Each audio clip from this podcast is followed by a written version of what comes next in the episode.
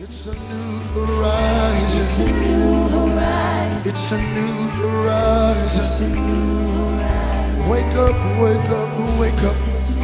Tell somebody, wake up, wake up, wake up. It's a new horizon. Wake up, wake up, wake up. Yeah. Wake up, wake up, wake up. It's a new horizon. Wake up, wake up, wake up. It's a new horizon. Wake up, wake up, wake up. It's a brand new day. Wake up, wake up, wake up. It's a brand new day. Wake up, wake up, wake up. It's a brand new day. Wake up, wake up. Look at somebody tell them it's a brand new day. Wake up, wake up. I know you was frustrated yesterday, Wake up, wake up, wake up. but it's a brand new day. Wake up, wake up, I know you wanted to give up yesterday, wake up, Whoa, oh, but it's a brand new day. wake up, wake up, wake up, It's a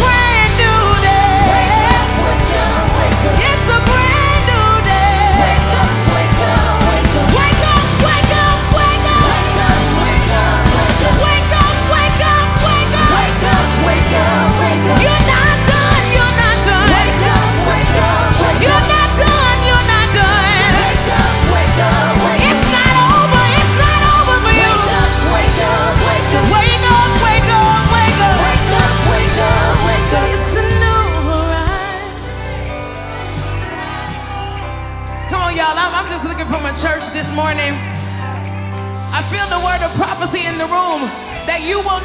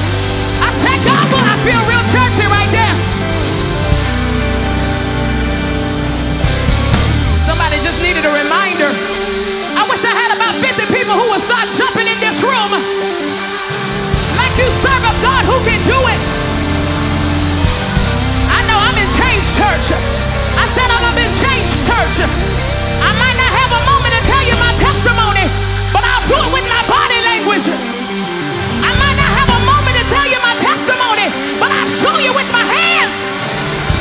I said I'll show you with my feet. Same God will do it again. I said the same God will do it again.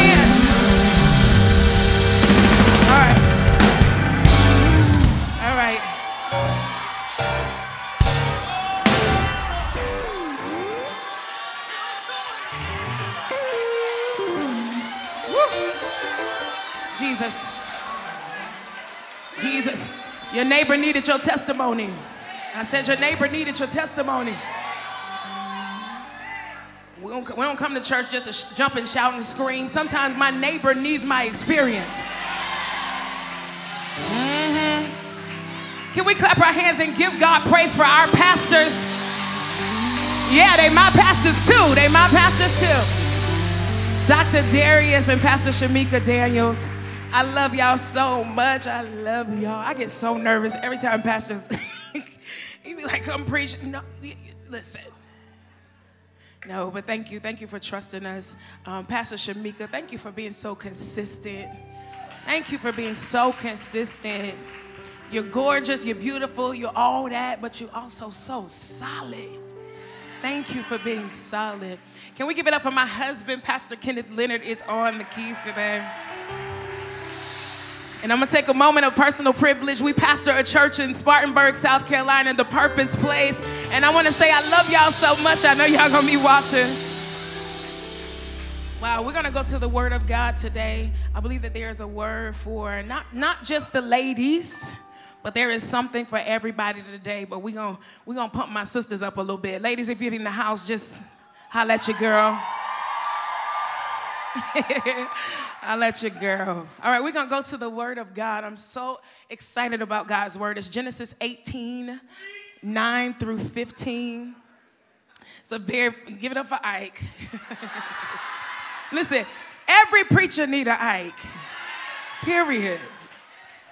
We're gonna talk about your namesake today. All right, Genesis 18, 9 through 15. I love the word of God and I love this, this passage of scripture. Where's your wife Sarah? They asked him. They're in the tent, he said. Then one of them said, I will surely return to you about this time next year. And Sarah, your wife, will have a son. Now I gotta take a pause right there because most times we celebrate the promise. But as I was reading this, I felt an unction to celebrate the presence. Some of us shouting over Ike, but we need to be shouting because he said, I'm coming back. Sometimes we just got to refocus that, hey, it's all right to get the car, the house, and all of that, but I'm celebrating your presence. All right. Now, Sarah was listening at the entrance to the tent, which was behind him. Abraham and Sarah were already very old, and Sarah was past the age of childbearing. So Sarah laughed to herself as she thought, after I'm woe out, and my Lord is old, will I now have this pleasure? Then the Lord said to Abraham, Why did Sarah laugh and say, Will I really have a child now that I'm old? Is there anything, we were church age, is there anything too hard for the Lord? I will return to you at the appointed time next year, and Sarah will have a son. Sarah was afraid, so she lied. It is a bunch of lying up in here. So she lied and said, I did not laugh. But he said, Yeah, you did.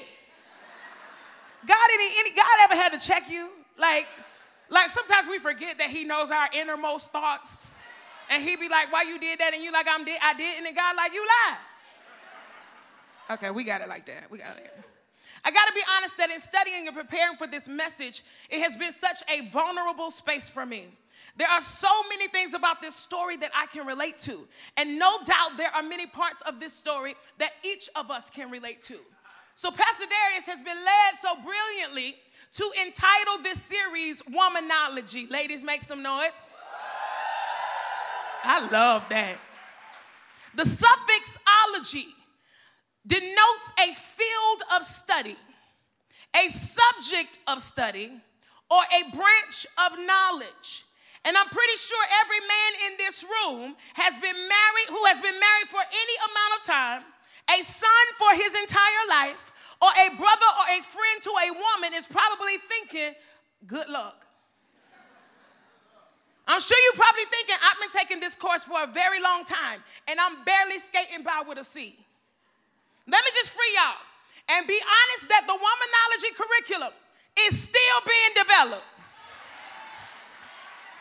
And the information we currently have is subject to change. so y'all just got to keep up. Let me jump into this and see what God has to say. Let me start by sharing a personal testimony. In 2019, my husband and I decided we would go on a journey to have a baby. I had never explored the possibility in depth, but I had some idea, some inkling, an internal knowing that I had some medical challenges happening in my uterus. I could just feel it. Once we decided we wanted to have a child, the first thing we did was seek out an answer to one of the scariest questions that a couple can ask Can we have a baby? Are we fertile?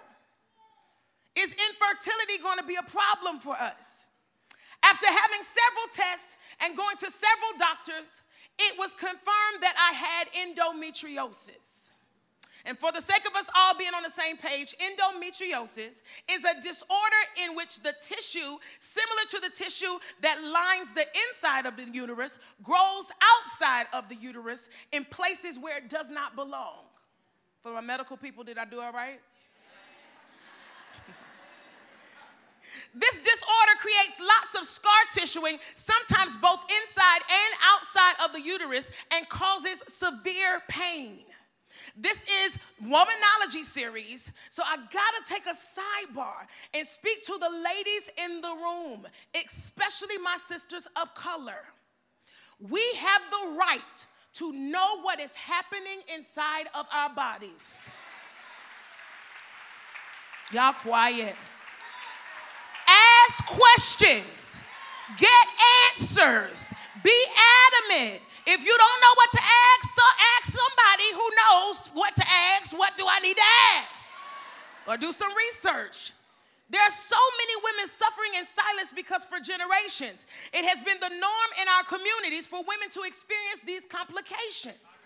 Hear me when I tell you, it is not supposed to be that way. You should not be dealing with that level of pain every month. Find a doctor who can give you answers. All right, I'm getting off the soapbox. So, for an entire year, once a month, y'all, Kenny and I would catch a flight to Houston to receive an injection that would eventually clear the endometriosis from my uterus. And because endometriosis is produced by the uterus, the process would only clear my uterus long enough for us to have a window of opportunity. The endometriosis would eventually grow back.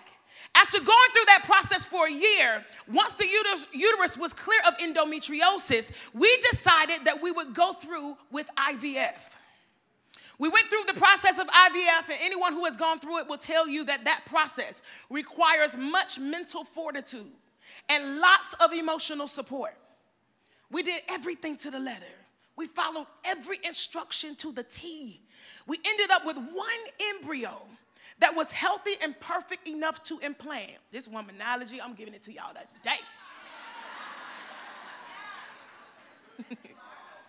we implanted, we prayed, we charged our intercessors, then we waited. Three days prior to us being scheduled to leave to travel to Nashville to record an album called Royalty, an album that I thought for sure would be focused on the mountaintop experiences of life, very quickly became an album that would testify of the true life experience of having little to no faith. Mm-hmm.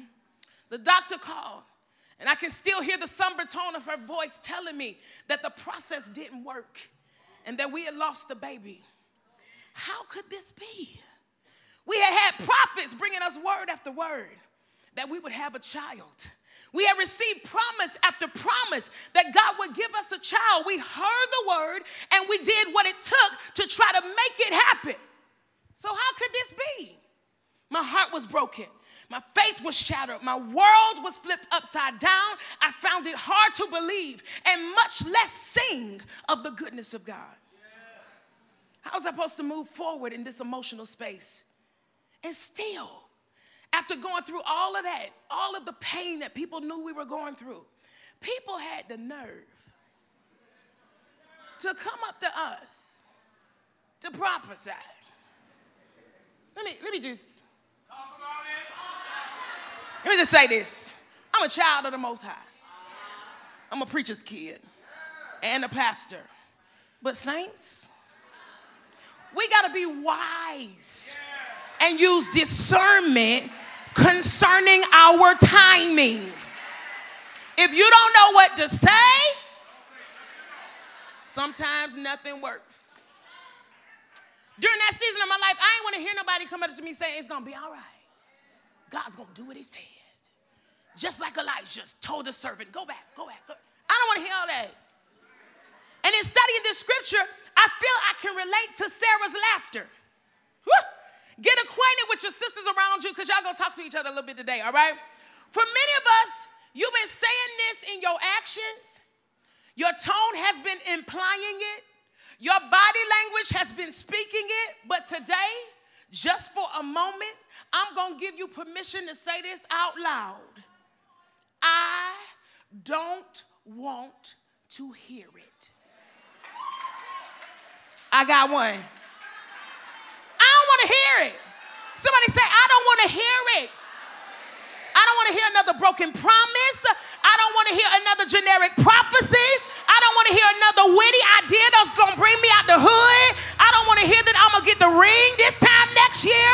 I don't want to hear the shoulda, coulda, wouldas. I don't want to hear it. I don't want to hear about another raise. I don't want to hear it. I don't want to hear it. Honestly, I just want you to stop talking about it and be about it. Where my girls at from the front to back? If you're feeling it, put one hand up. I'm tired of you talking about it. I need you to be about it. If you want to know what we want, we want evidence. We want manifestation. We want proof. Where my ladies at? We want a follow through. If you want to know what we want, we want to see it. This is the whole book of womanology. Drop the mic, turn off the lights, check the thermostat, and go home. We just want some proof. All right, ladies, y'all had y'all moment. Let's get into this text. First, we need to find out some history about Sarah. If you've been in church for any measure of time, you've heard the story of Sarah. So when Holy Spirit impressed on me to teach from this passage, I thought for sure I would be greeted with loads of history and backstory that would help me develop this message. However, I was shocked to find that there is very little information about Sarah in the scripture. We are introduced to the lineage of Shem in Genesis chapter 11. Y'all stick with me. And in that lineage, Abraham is introduced to us as one of the three sons of Terah. We are introduced to Sarai as Abram's wife in chapter 11, but no other history about this woman is given. The chapter actually tells us everyone else's history but Sarai's. So in chapter 12, Abram, Sarah's husband, who was a man of great faith, packed up, listen to this, packed up his bags and his family, left his country, his people, and his father's house to move to a place that God said, I will show you. What? Can I put a pin right there? Some of us won't pick up our purses and move to the road in front of us without having some type of evidence that God said to move. Some of us have been waiting on signs and wonders to fall out of the sky. God, if the lights flash three times, I know you said it. If a goat run out in front of my car right now, God, I promise you, I'll move. but God is saying, no, this time I need you to move just because I said so. And trust me, when you get there, you're going to know it. Sometimes you just have to move like Abraham. Somebody say, have Abrahamic faith. Some of us got safe, safe faith. Ooh, I'm gonna move, but some of us got safe faith. That's the kind of faith that when I see it, then I move. Mm. Anyway, go to a place I will show you. Because Sarah was married to such a man, I mean, he's literally deemed the father of the faith. I was having problems understanding why it was so hard for her to believe in the promise because she had seen God come through so many times. I kept asking the question, but why did Sarah really laugh? What was the premise for her doubt? Pause right there because we got to talk about doubt, y'all. We hear a lot of messages about faith these, these days. We hear a lot of talk about miracle signs and wonders. We hear a lot of messages about purpose and destiny. But can we take just a moment and talk about doubt? Doubt is a very real and present thing in the lives of believers. As I was preparing for this moment and God spoke to me, He spoke something that slapped me right in the face. Can I tell you what He said? He said, Tasha, many times when you find doubt in scripture, it's not questioning God's ability to do what He says, most times it's that person questioning their ability or their worth when it comes to producing and receiving what God said. Oh, God, y'all. He said, doubt is their struggle with believing they are who I know they are. Oh! Doubt is their struggle with believing they are who I know them to be. I said, okay, that's real strong, but I need some scripture. He said, look at Moses.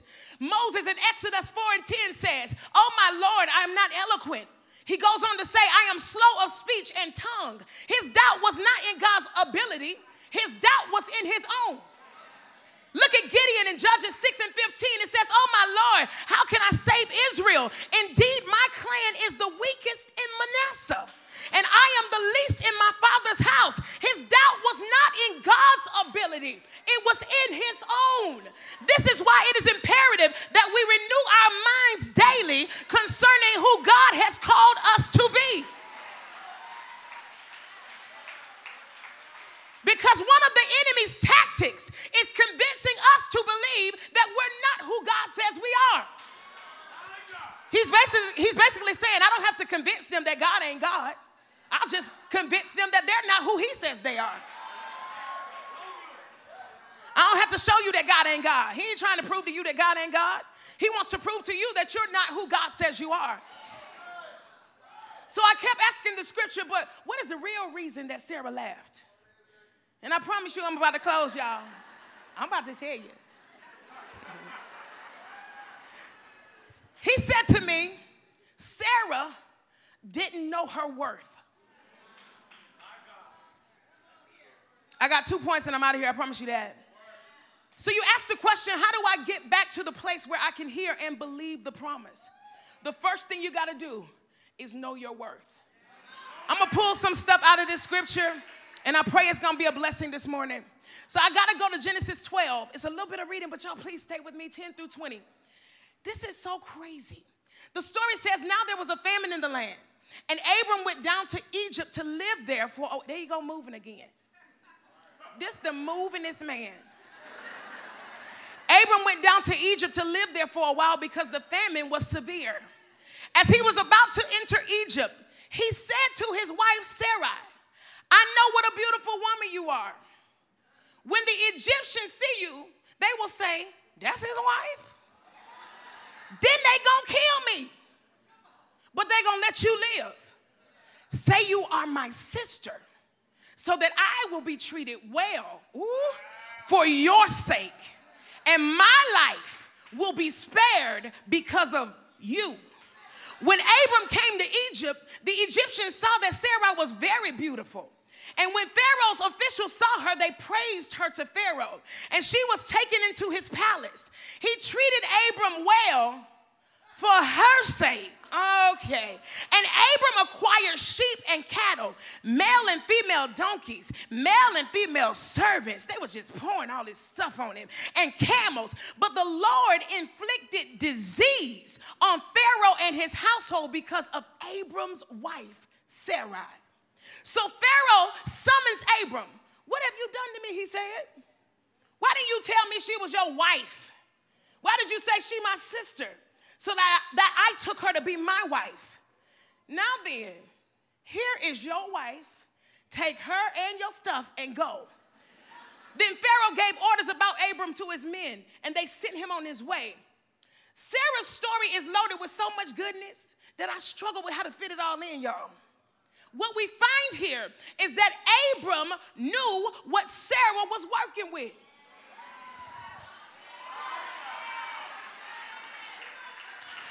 Was custom in those days for a man to lie about his wife for the sake of sparing his life, especially if she was beautiful.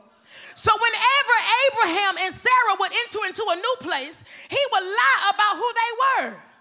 He would say that Sarah was his sister, and because of her beauty, he would find favor in that place. Let me just take a station identification break right here. Sis, after today, it is time out for watering down your brilliance, watering down your gifts, watering down your anointing, watering down your worth while everybody else is benefiting from what you offer. Who am I talking to in this room? You've been receiving a lesser salary, but the truth is that that whole place would fall apart if you wasn't at your cubicle. Who am I talking to? You've been watching everybody else build brands and start businesses off of ideas they got from a conversation with you. I came today with a wake up call. You got to know your worth. Tell somebody you got to know your worth. You got to know your worth. The next time they come to your cubicle asking you for information to take back to they, you tell them who want to know. I'll tell them. Who need to know how to do that? I'll go show them. It's time out for everybody getting promotions off of my information. Time out for everybody getting promotion off of my wisdom. look at your sister and say, It's about you this year. It's about yeah, look at look at look at the sister. Even if you a man, look at the sister and tell him it's about you this year, boo. they say women can't celebrate each other, but not up in Change Church. I need a woman to jump up on your feet and tell a sister, I celebrate you. All of your beauty, all of your worth, everything you offer, I clap my hands for you.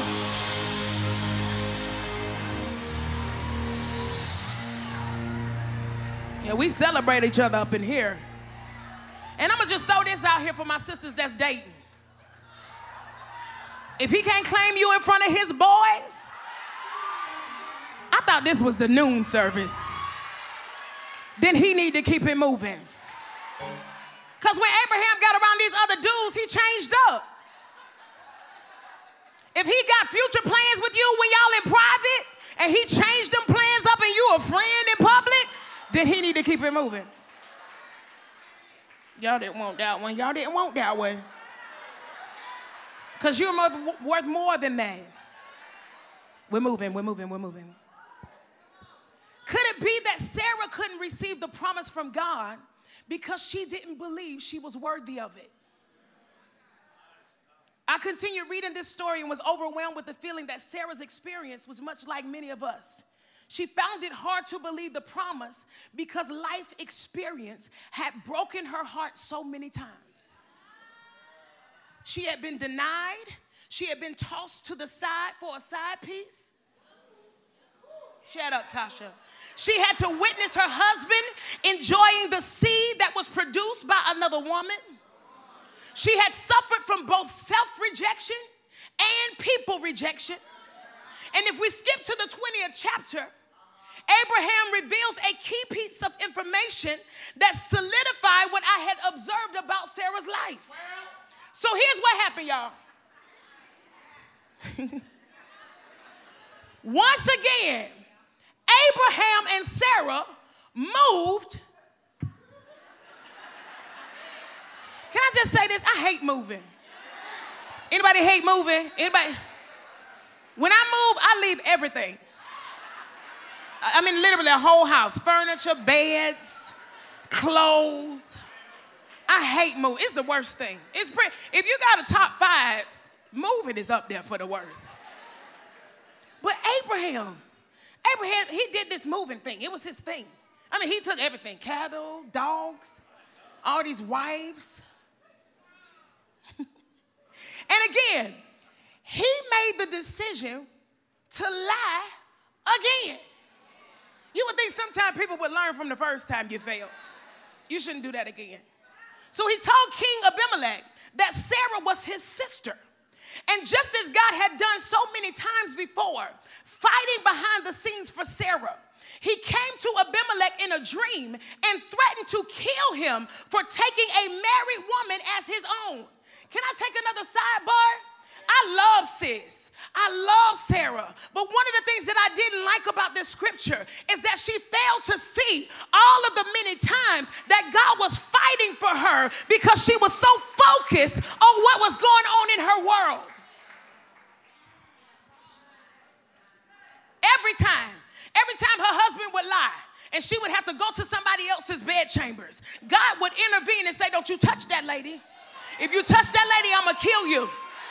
This is a word, church, and I got to share this part with you. One of the things that I love about this scripture, if you read back, God sent three men. The Bible says one of them was the Lord. He literally wrapped himself in flesh before the coming of Jesus because he felt that she was so worthy to talk to him face to face. But the whole time, sis still worried about what happened in her history. When God is saying, Girl, I came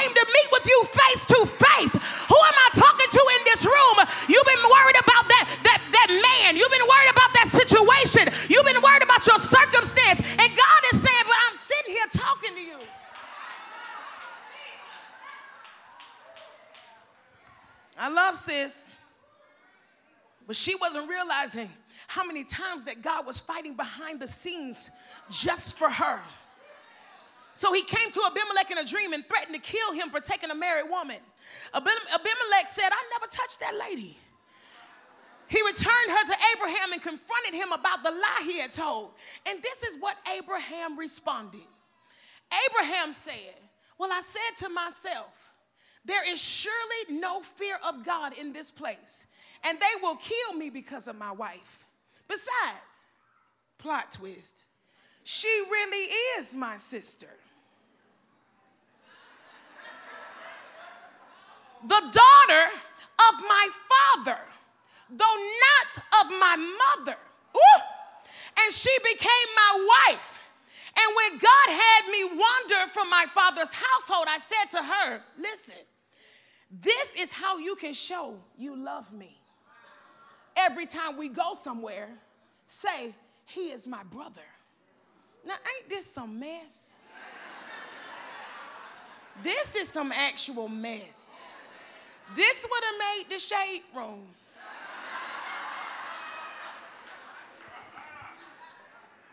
It's a whole plot twist. Y'all, please stay with me right here. Because up until now, we have no history of Sarah's origin. Up until now, Sarah has only been known to us as Abraham's wife. Up until now, there has never been any mention of Sarah in the lineage of Terah. When all of the other kids was being mentioned in chapter 11, Sarah was left out. There is no more information given about Sarah being the extra child of Terah. There is no information given about Sarah being the child of a concubine or a side piece. But even with her broken history, even with her life experience of being denied and rejected, and now we know not just by her husband was she rejected, but she was also rejected by her father. Even with her low self esteem, God chose her to carry the promise. And I'm talking to somebody right now who may feel like Sarah you may feel like you've got some jacked up history. You may feel like your life experience disqualifies you from being chosen. But God is saying you are the perfect candidate to carry this promise. Here's my next point My next point is your history does not disqualify you from the promise. Oh, clap your hands if you believe that.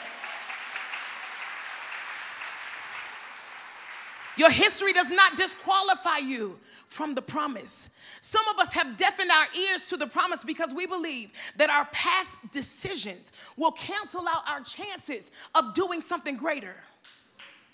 You've been saying, Well, I foreclosed on that last house. There's no way I'll qualify for something like this. I was fired from that last job. There's no way they're gonna hire me at that company. I failed at that last marriage. There's no way anybody else gonna want me. God has been trying to give us, He's been trying to get us to believe the promise, but we keep telling Him our history.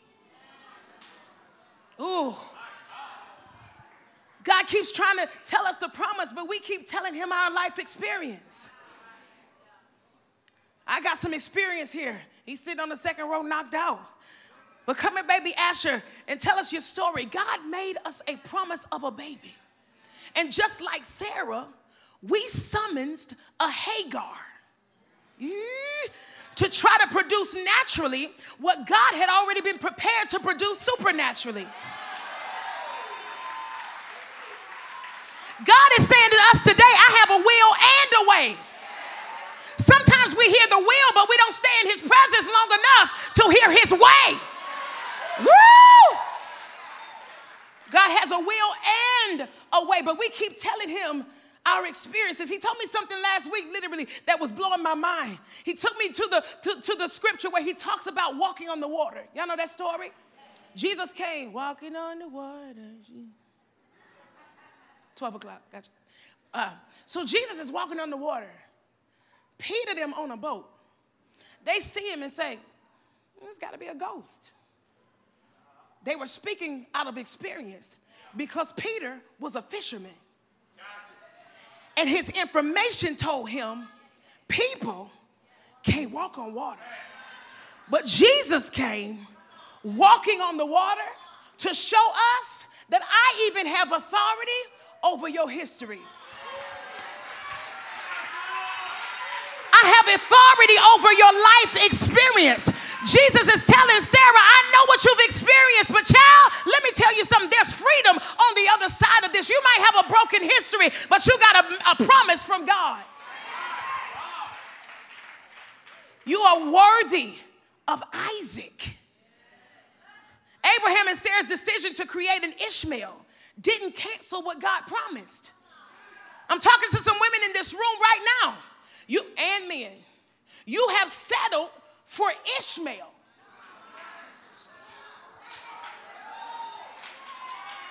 Something or someone that resembles Isaac, but is not quite him. Same DNA, but not the promise. Oh, God is saying to you today, but I promised you Isaac. You are worthy of Isaac. You are equipped for Isaac. I can trust you with Isaac. You were born to birth Isaac.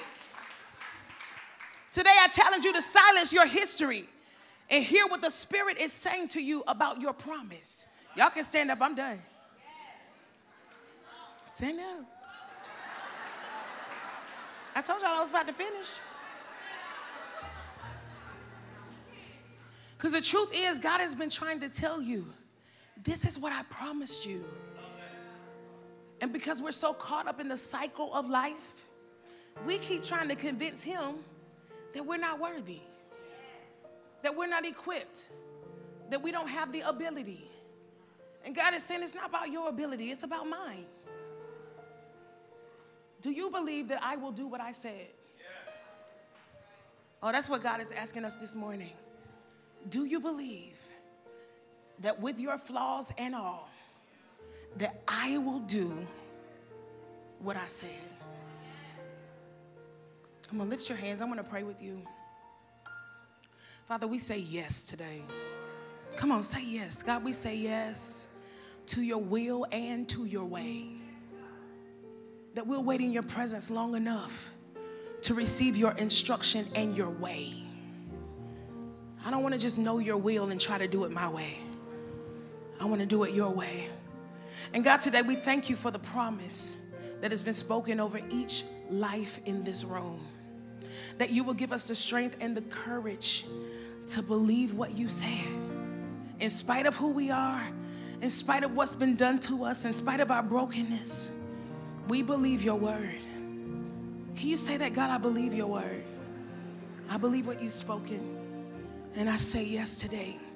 It is so in Jesus' name. Amen.